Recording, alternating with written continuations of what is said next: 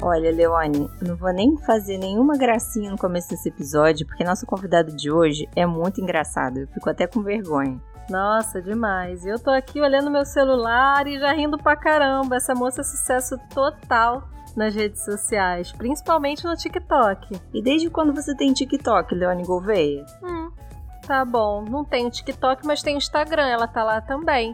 E você tá onde? Você tá aí no TikTok também, Marta Valim? Eu também não. Toca a música das tias desse podcast.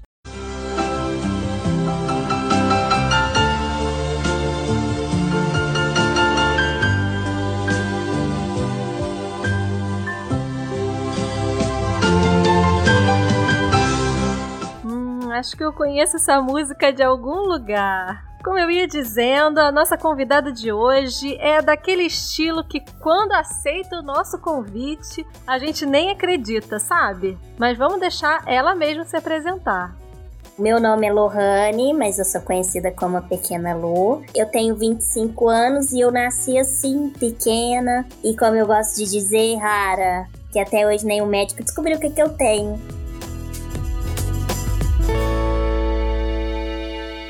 Lô, muito obrigada por estar aqui com a gente em mais um episódio do Nasci Assim. E por aqui, olha, a gente não fala só da carreira das pessoas, não, apesar de eu estar super curiosa. A gente gosta de contar a história de uma forma mais completa. Então eu queria que você começasse falando do começo. Onde você nasceu, como foi sua infância, sua família é grande? Fala pra gente da sua vida pré-sucesso, a história da Lohane. Então, eu sou mineira, eu, eu, nasci em Araxá, Minas Gerais, sou mineiríssima. Agora eu tô morando em São Paulo, mas eu já morei em Uberaba, Minas Gerais, Uberlândia também, porque eu estudava em Uberlândia, depois eu fui para a faculdade em Uberaba. Mas a minha família, assim, eu sempre fui criada em Araxá, até os meus 16 anos. Eu saí da casa dos meus pais com 17 para ir fazer cursinho, para ir para faculdade. Então, eu, a minha família é muito grande, muito mesmo. Eu tenho muitos primos fora os que já nasceram e estão vindo aí, né? Então é muito grande mesmo. E é muito bom isso, eu sinto muita falta, inclusive, deles, do meu pai, do meu irmãozinho também, que mora em Minas. Mora eu e minha mãe aqui em São Paulo, então eu não vejo meus avós, meu pai, meu irmão, meus primos, igual a gente sempre gostou. Antes a gente brincava, né, de queimada, hoje a gente marca de bebê. É o encontro evolu é, evoluiu, né? Porque depende da idade. Então hoje a gente marca de bebê para relembrar algumas coisas. Então eu sinto muita falta disso, porque agora virou um trabalho. Então a partir do, do dia que eu comecei na internet, foi em 2015, junto na mesma data, na mesma época que eu comecei a minha faculdade de psicologia. E foi um ano assim, 2015, que eu comecei a faculdade e decidi também entrar na internet, só que eu comecei no YouTube primeiro, para depois ir para o Instagram e aí aonde é chegou, que foi no TikTok. Então foram passos lentos, mas ao mesmo tempo foi muito rápido, porque só tem seis anos que tudo isso aconteceu e que eu explodi mesmo, né? Viralizou, não tem nenhum ano, parece que já aconteceu tem três anos de tanta coisa que já aconteceu. Mas eu sempre gostei de fazer graça, eu sempre era palhaça da família, contava piada, do nada eu tava parada, alguém chegava e fala, conta uma piada aí, achava que era uma máquina de piada. E aí eu já, já soltava uma piada fazendo os personagens. Não era só contar, eu tinha que encenar, eu tinha que fingir que eu era duas personagens. Então, e aí quando eu vi que eu gostava disso mesmo, quando eu fui ficando mais velha, porque crescendo, cresci muito, né? Então não adianta eu falar quando eu fui crescendo. Então, quando eu fui ficando mais velha, entendendo mais da vida, eu vi que eu gostava demais do humor. Ver o outro rir era muito bom. Dava uma sensação muito boa de que eu tava melhorando o dia da pessoa, que eu tava vendo ela feliz, então eu também ficava. E aí, hoje em dia, né, essa é a prova maior que eu gosto realmente de, de levar o humor. E você falou que começou em 2015, né? Como é que foi isso? Alguém falou para você, Lô, você é engraçada, coloca uns vídeos na internet e o pessoal vai gostar. Como é que foi isso?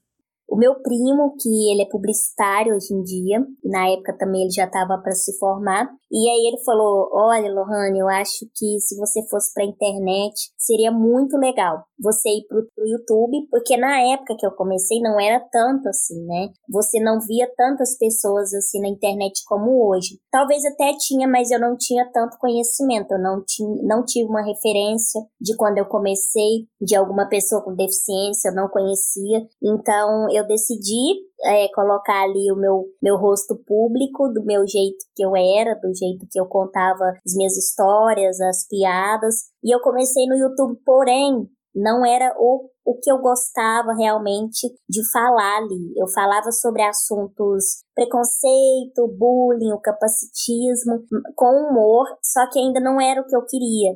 Se você não conhece o termo capacitismo, é discriminação, é o preconceito contra pessoas que têm alguma deficiência. É achar que as pessoas deficientes são inferiores. Mas continuando. Eu queria levar isso, a alegria, o humor, a representatividade, mas não dessa maneira, falando diretamente sobre o que é o preconceito. E hoje eu consigo levar isso, porém, de outra forma. Eu não falo especificamente o que é, mas no, no cotidiano, né, situações que eu mostro ali, mostra que a gente frequenta os mesmos lugares. Somos diferentes, mas tem muita coisa que a gente faz também. Aí eu fui pro Instagram, é, comecei a fazer alguns assuntos do momento, assim, e aí a galera foi se identificando, até que eu fui pro TikTok, que foi onde eu me encontrei mesmo, é, de fazer vídeos de mãe, quando criança, adolescente, é, ou, é, os adultos, então foi daí que eu, que eu vi que era aquilo ali mesmo. É legal que você fala para todo mundo, né? Todo mundo. É um público bem amplo, assim, de criança até um público mais velho, bacana. Mas você disse que começou os vídeos ao mesmo tempo que a psicologia. Como é que surgiu esse interesse pela psicologia? Você não pensou em fazer de repente teatro? Como é que foi essa escolha? Conta pra gente. Antes, é, eu não sabia que eu ia fazer psicologia. Eu achei que eu ia fazer jornalismo ou comunicação, que era algo que eu tinha em mente, até mesmo publicidade. E aí eu fiz um teste vocacional no meu último ano de escola. E aí, entre as profissões, saiu a psicologia. E aí eu passei a pesquisar sobre gostei muito, me identifiquei e assim, um curso maravilhoso, cinco anos, eu aprendi muito é, a me conhecer e aprendi também com os meus pacientes do estágio, porque eu não atuo na área da psicologia, não não não consegui ainda conciliar os dois, né? Não dá para equilibrar porque é muita coisa que eu tenho para fazer. Então seria mais algo que teria um tempo, demanda muito tempo para se dedicar. Mas eu uso a psicologia nos meus vídeos, né? Todos os dias para comunicar também, para ter um olhar diante alguma opinião que dos haters, que acaba que eu fico nervosa, fico estressada, dependendo, mas aí eu olho pelo lado psicológico da psicologia para ver se eu consigo ficar mais calma, para ver o que, que aquela pessoa tá sentindo ali no momento, para ter feito algum comentário sem noção, por exemplo. Então, isso foi muito legal para lidar com o ser humano, né? O próximo. Então, a empatia, que é muito importante. Então, foi, assim, muito, muito bom. Maravilha. E o que, que mudou na sua vida, que deve ter sido muita coisa, desse um ano para cá, que parece ter sido uma eternidade, como você falou? Foi um ano muito intenso, né? Um ano de pandemia, foi um ano de muito sofrimento e de muita dor para as pessoas e ao mesmo tempo foi o ano que você conseguiu colher né, os frutos do seu trabalho, o resultado do seu trabalho. O que, que mudou? Você acha que a pandemia ajudou a potencializar o seu trabalho, né, por meio do retorno que você dá para as pessoas? Mudou tudo, a minha vida mudou assim completamente. Não, não falo que ela mudou em partes, ela mudou muito, porque uma das eu tive que me mudar de cidade. Eu tinha em mente que eu queria muito mudar para São Paulo, mas eu não imaginava como isso iria acontecer e quando eu, eu né, me mudaria. Então foi tudo muito rápido, porque os seguidores foram crescendo e as marcas vão aparecendo e vira um trabalho realmente. Você trabalha ali para as marcas super conhecidas e todos eles te conhecem. Mudou muito, né? Mudou completamente. As pessoas hoje sabem quem eu sou pelo que eu faço. Então, era uma meta que eu tinha, mas eu, a gente nunca está preparado para saber como vai ser, quando vai acontecer. Então a pandemia ajudou sim a, a ter essa viralização maior, porque as pessoas estão mais em casa em 2020, bem ali no início todo mundo ficou perdido, então teve que se readaptar, pessoas ficaram mais na internet procurando algo para se aliviar ali um pouco, dar uma relaxada, porque muitas notícias tristes hoje ainda tá tendo, todo dia uma notícia que deixa a gente bem baqueado. Então, esses vídeos dão uma aliviada, né? Ria terapêutico. Então, eu acho que ao, ao mesmo tempo os vídeos de humor, que também conheci várias pessoas que começaram a, a viralizar também durante a pandemia, por conta dos vídeos de humor, por conta disso, que você consegue melhorar ali, que seja 15 segundos, ou com um vídeo você muda melhor o dia da pessoa. Então, isso é muito legal, isso é muito, muito bom. Com certeza, nesse momento de tanta tristeza, de tanto medo, ansiedade em relação ao futuro, faz muito bem ter esse momento de descontração, de relaxamento, para a gente pensar em outras coisas, né? Não só agora, mas sempre, né? Mas me conta, Lô, como é que é a sua rotina? Como você se organiza para gravar os vídeos? Olha, minha rotina é muito corrida. Hoje em dia eu tenho o, o, meu tempo assim livre é só no fim de semana. Tem fim de semana que eu trabalho. É, só tô em casa, eu trabalho em casa, algumas gravações são remotas. Eu ainda não tive gravações presenciais. Algumas eu tenho que ir, mas eu tô esperando inclusive a vacina porque eu sou do grupo de riscos, eu tenho asma, então eu tenho que tomar muito cuidado. Eu acho que todos nós temos que tomar, mas a gente que é do grupo de risco é o cuidado ainda em dobro. Então, eu tô louca para voltar, assim, voltar não, porque eu comecei na pandemia, então eu não tive essa experiência de ver muitos fãs de conhecer as pessoas que me seguem pessoalmente. Então é tudo muito novo. Então vai ser algo, uma experiência totalmente nova quando as coisas começarem a voltar. Então vai ser muito bom, vai ser muito legal, estou muito ansiosa para isso. Mas a minha rotina é, eu fico só em casa, então eu faço tudo daqui de, de, remotamente. É bem cansativo. Eu tenho a minha equipe, eu tenho o Felipe de Doni, que é o empresário, e tem a equipe dele que me ajuda. Isso é muito bom, porque sozinho não dá conta.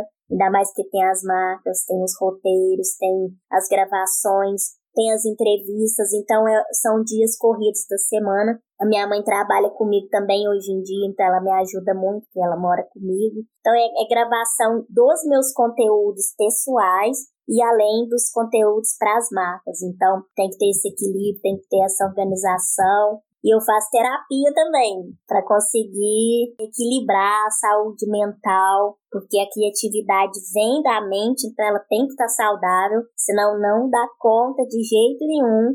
Então, mesmo que eu me forme em psicologia, eu também faço terapia para conseguir fazer tudo aí. Para dar conta, né? Ninguém falou que ia ser fácil.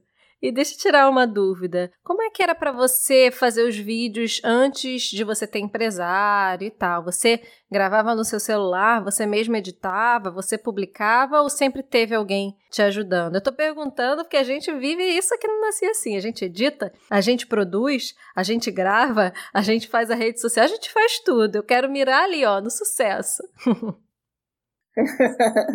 Mas é, a gente tem essa pressa, né? De alcançar logo, de chegar logo. E quanto mais você pensa que quando vai chegar, mais demora. Porque a gente fica ansioso e aí parece que os dias não passam, a hora não passa e as coisas não andam. Bom, antes, eu ainda que gravo, eu ainda que edito, eu que posto, eu que tenho os, os, o contato no meu Instagram diretamente com as pessoas, mas a equipe ela me ajuda principalmente nessa algumas partes da edição, mas eu acostumei, eu acho que eu, eu continuei seguindo a essência me, mesmo antes deles né, surgirem na minha vida, porque para continuar como eu comecei, para não sair daquela essência ali. Surgiram novos personagens, novas perucas, novas situações, mas a maneira como eu faço, as transições, falas, caras e bocas, eu né, manter isso é muito bom. Então eles me ajudam com as marcas, com as publis, mas a parte de conteúdo mesmo, eu que crio, eu que procuro, eu que gravo e eu que edito.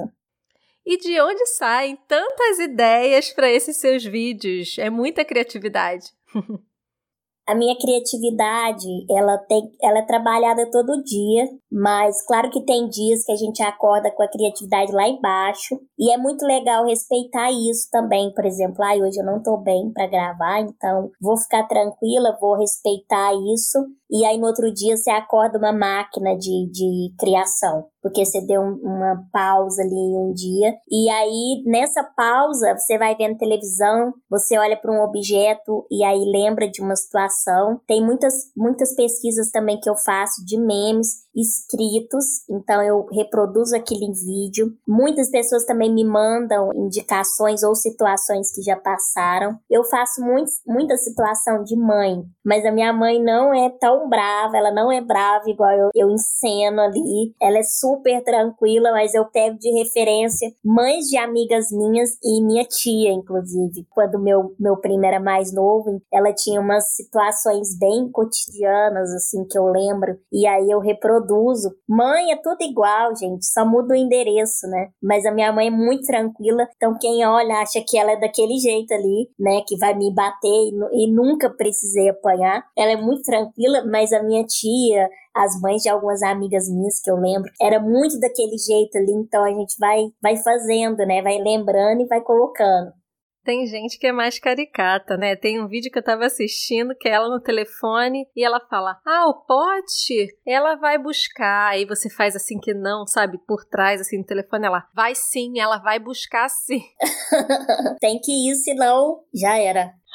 Quantas vezes minha mãe fez isso comigo, gente? Quantas vezes? Mãe tem uma relação engraçada com o pote, né? Fica sem devolver para você ver o que acontece.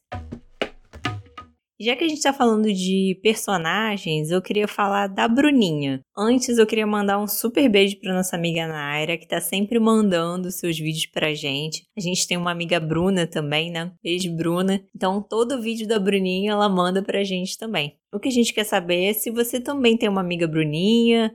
Essa personagem é real?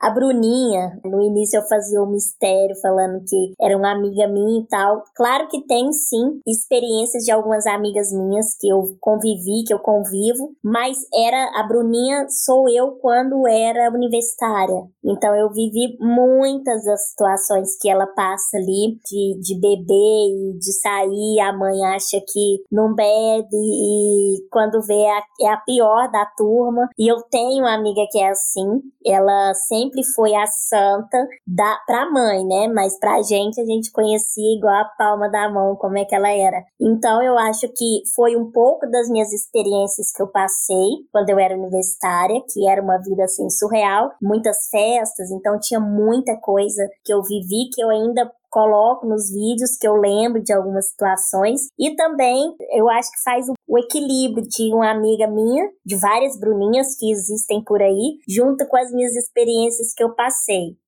Muito bom, muito bom. E você estava comentando que queria muito que as pessoas te vissem como alô humorista, alô comediante. E você comentou um pouquinho do histórico, né? Que no início ali da carreira, os seus primeiros vídeos, você falava da deficiência, mas não era bem o que você queria. Você queria meio que integrar isso tudo, né? O que, que você acha que contribuiu para as pessoas começarem a enxergar você além da sua deficiência, como mulher, você como humorista, você como profissional, como comediante? Você acha que os vídeos ajudam é, ajudam essas outras pessoas para que as pessoas com deficiência sejam vistas de uma forma mais completa? Eu acho que o que fez é, eles mudarem a visão e, e, e, quebrando esse tabu, vamos dizer assim, é, eu acho que está longe de o preconceito, o capacitismo acabar. Só que eu, eu consigo ver essa evolução deles de me reconhecer pelo que eu faço e não pelo, por quem eu sou é, da minha condição física, mas é porque durante os vídeos ali, pessoas que me conheceram pessoalmente, também os meus, os meus stories que eu mostro dia a dia. Então, como eu vou mostrando situações cotidianas que engloba todo o público e não somente pessoas com deficiência, porque tem todo mundo se identifica ali Se você anda de muleta ou não, você já viveu uma situação X que eu fiz ali, e isso não quer dizer nada. Se você tem uma limitação, se você tem alguma condição física, isso não te faz inferior ou que você não consiga fazer algo. É um exemplo disso é a Paralimpíada. Eu participei, foi incrível. Eu conheci muita gente muito, muito incrível lá que consegue fazer coisas que assim, é, não é todo mundo que consegue, mesmo sendo é, não sendo deficiente. Então acho que cada um tem seu talento, mas mostrar isso para eles que todo mundo, todos nós somos diferentes, mas a sociedade é a mesma. Respeito é bom para qualquer pessoa, seja ele quem for. Então isso é muito legal, você vê a evolução deles, eles conseguem me ver pelo que eu faço, não porque eu ando de muleta. E ai, claro que tem, já teve alguns comentários falando que eu fiz sucesso porque eu ando de muleta. É claramente uma visão ainda pequena, uma mente fechada, mas que também ao mesmo tempo não, não consegue aceitar que as pessoas com deficiência, enfim, as pessoas diferentes estão ocupando espaço e isso está mudando e vai mudar mais, se Deus quiser, eu creio que vai, vai mudar. Eu espero que cada vez mais as pessoas mudem a visão, quebrem os tabus, porque, enfim, acho que todo mundo é, merece estar onde quiser, ser quem, quem ele quiser, quem ela quiser, né? Nossa, Lu, esse seu comentário me lembrou muito uma entrevista que a gente fez com a Rita de Cássia. Ela é pesquisadora, cientista, e ela falou da irmã dela que ficou cega aos 30 anos e muito rápido conseguiu assim se reinventar, né? Dar uma solução para isso. Em menos de um ano ela estava tocando piano, fazendo atividades e, e, ela falou que em relação à ciência, né? Mas eu trago isso também para a vida de uma forma mais ampla. O quanto é bom, o quanto é importante a gente ter pessoas que vêm de lugares diferentes, com históricos diferentes, para contribuir na ciência, na educação, na cultura, nos negócios, né? E com vocês fica muito mais claro. Você traz isso, né? Muito também quando a gente conhece seu trabalho, quanto é importante a gente ter pessoas com repertórios diferentes, porque a gente acha que o padrão, ou quem se acha o padrão normativo, pode responder por tudo e por todos, né? Em todas as situações e o quanto a gente ganharia tendo uma pluralidade, tendo pessoas que vêm de lugares diferentes, enfim, como eu falei, com repertórios diferentes para agregar, para olhar um problema e propor uma solução de uma forma diferente, né? Com toda certeza. Eu acho que, igual, é muito legal todos serem diferentes, porque eu acho que a gente aprende com todo mundo, seja ele de forma negativa, dependendo da situação que acontece. É, por exemplo, essa pessoa que fez esse comentário capacitista. O dia que eu falei, viralizou, tenho certeza que chegou até ele. Então ele repensou sobre a fala dele e se olhou primeiro, porque eu acho que ninguém é perfeito e nunca vai ser. Então eu acho que antes de falar do outro, a gente tem que olhar pra gente primeiro, mas às vezes a pessoa não tá bem com ela mesma. Então quando ela vê uma pessoa, por exemplo, eu de muleta, cadeirante, uma pessoa com deficiência ocupando o espaço X, ela fica frustrada, porque ela que não tem nenhuma deficiência poderia estar tá fazendo alguma coisa e o público reconhecendo e não reconhece. Mas ninguém vai ser igual ao outro. Eu acho que é, uma das coisas que eu aprendi muito no meu curso é não se comparar, é a principal coisa. É muito difícil a, as pessoas não se compararem com a outra. Então, não adianta, eu sou muito fã da Tata Werneck, mas eu não vou ser ela nunca, porque ela ela tem a maneira dela fazer humor ela é uma gênia. Sou muito fã da Tatá, admiradora, enfim. Ela é muito, muito boa no que ela faz, mas ela tem o jeito dela e eu tenho o meu, e assim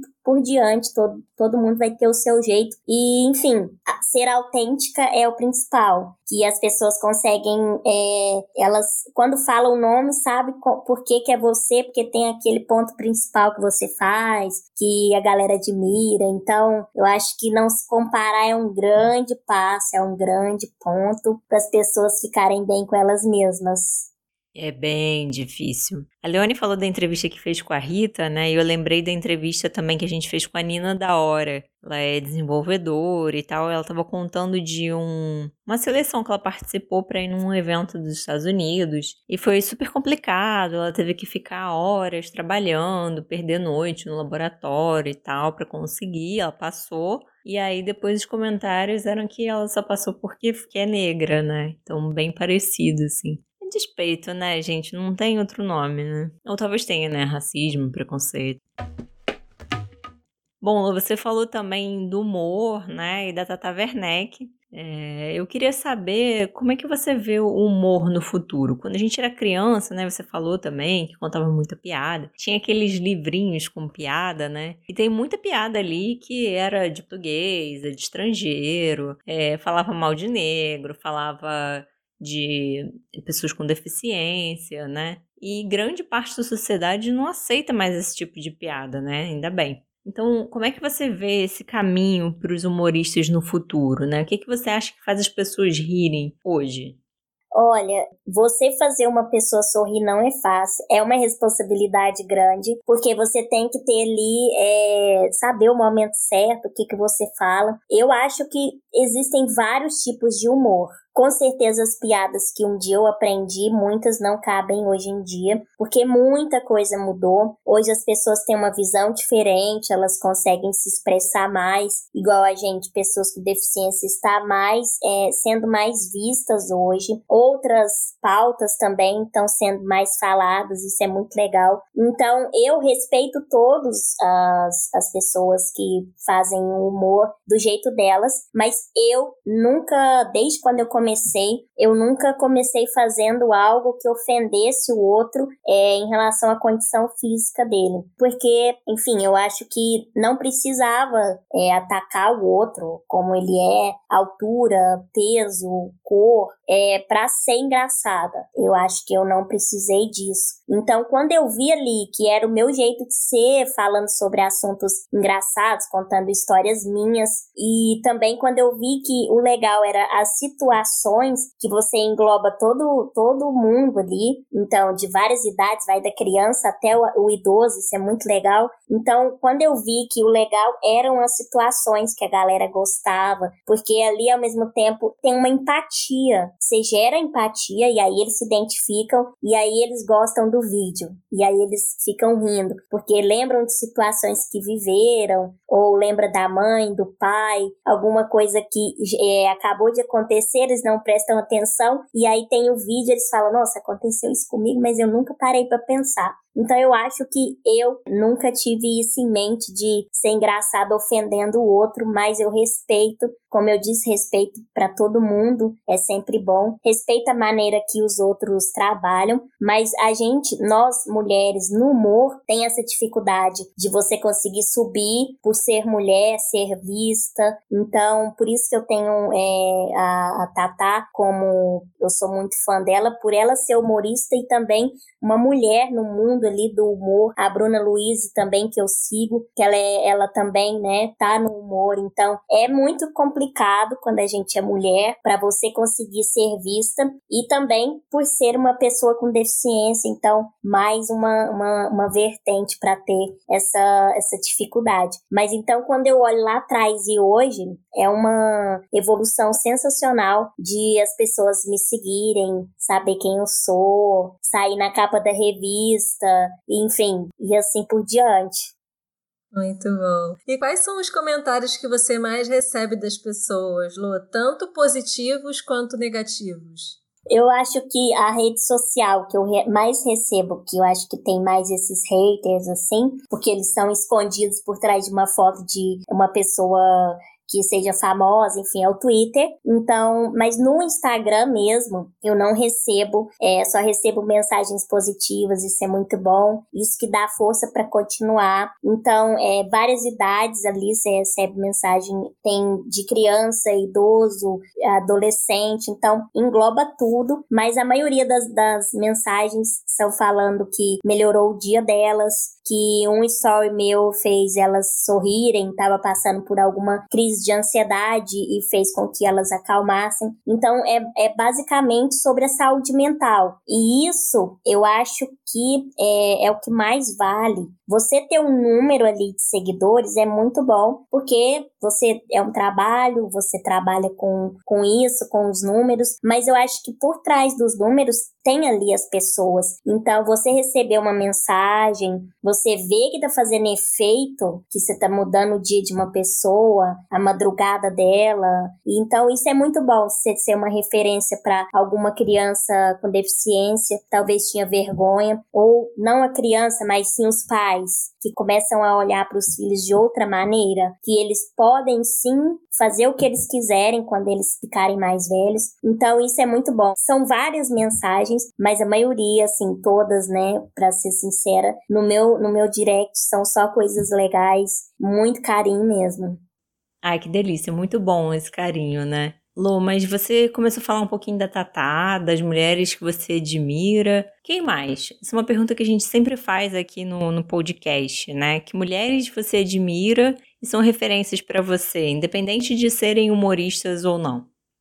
Olha, eu gosto muito, né? Como eu já falei, da Tatá, da Bruna Luiz, da Dani Calabresa também, muito legal o trabalho delas. Enfim, igual eu falei, eu não tive uma referência, então quando eu comecei a conhecer o trabalho delas, isso é muito bom, que você vê que as mulheres conseguem sim ser engraçadas e estarem onde elas quiserem. Então, a primeira das humoristas foi a Tatá que eu conheci. Então, quando eu vi, eu me identifiquei muito com o humor dela. Ela também, ela fica brincando com a altura dela, que a gente já trocou mensagens. Então, ela fala que quer me conhecer. E o primeiro dia que eu recebi a mensagem dela, eu fiquei muito assim anestesiada, porque eu sou fã e ela falou que era minha fã. Então, imagina, você é fã de uma pessoa, uma grande referência, e ela fala que é fã do seu trabalho isso não tem preço. Então, eu quero muito conhecer ela. Eu acho que a gente vai dar muita risada. A Tata é uma pessoa que só de olhar para ela, ela calada, você já consegue rir porque ela é muito expressiva também. Quando eu conheci ela, falei, gente, esse humor é o que eu gosto, né? Porque a Tatá, que é aqueles trotes dela, o pensamento dela é muito rápido. Para acompanhar ela é muito difícil, mas enfim, ela consegue, ela tem uma sacada muito boa do cotidiano também. Enfim, como eu disse, da altura, a gente já falou, né, de, de ser baixinha demais. E aí ela falou, ah, quanto você mede? Aí eu falei para ela e ela falou meu, meu, minha, a altura dela. E aí a gente acabou brincando, né? Que a gente parece criança, enfim. Então é muito, é algo que eu me identifiquei muito. E quais são seus planos de futuro? Você é super nova, tá só no início da carreira, da vida. Quais são os projetos, né? Como é que você pensa no seu futuro, tanto pessoal quanto profissional? Então é tudo muito novo. Como eu disse, parece que passou já dois anos porque aconteceu muita coisa. Mas eu quero, vou continuar agora. Eu vim para ficar aqui em São Paulo, que tudo tá aqui, né? O meu empresário, a equipe, as marcas, os programas de televisão e fica mais perto também do, do Rio de Janeiro, porque tem muita coisa lá. Então agora eu quero ir para televisão. O próximo passo, o meu rosto nas telinhas. E você já tem duas fãs que já estão ali, ó, torcendo para sua estreia na TV. E para a gente fechar, Lu, manda um recado para as pessoas que te seguem, que acompanham o seu trabalho, que querem ser humoristas. O que, que você fala para elas? Eu quero mandar um beijo para todas as pessoas que me seguem, que gostam do meu trabalho. Meu muito obrigada, né? Muita gratidão, só agradecer eles que eu acho que sem eles nada disso estaria se realizando. E para as pessoas que querem começar na internet, seja ela qual segmento ela quiser, é, cozinha, maquiagem, enfim, fazer o que gosta, fazer, porque quando a gente faz o que gosta, a gente faz com amor e acreditar no, no seu potencial, que todo mundo é talentoso, basta você descobrir e trabalhar isso que você consegue, enfim, o sucesso vem. Não é do dia para noite, isso não existe de você dormir e acordar. Começou tem um mês e aí já quer aquela coisa, a gente fica ansioso, fica impaciente, que não acontece, parece que as coisas não estão acontecendo. E quando você menos espera, explode, igual aconteceu comigo. Aí sim eu dormi e acordei, tava tudo diferente. E muito obrigada a vocês pelo convite. Lô, a gente queria te agradecer muito pela disponibilidade, te desejar muito sucesso, mais ainda, né? A gente quer te ver na televisão, fazendo mais gente sorrir, espalhando essa sua alegria por aí. Obrigada, sucesso e foi prazer foi meu. Até a próxima. Maravilhosa, Lô, né? Por falar em maravilha, olha o spoiler, semana que vem tem o último episódio dessa temporada. Você não pode perder. Aproveita e já ativa as notificações do seu aplicativo e acompanhe a gente lá no Instagram, arroba Um grande beijo e até semana que vem.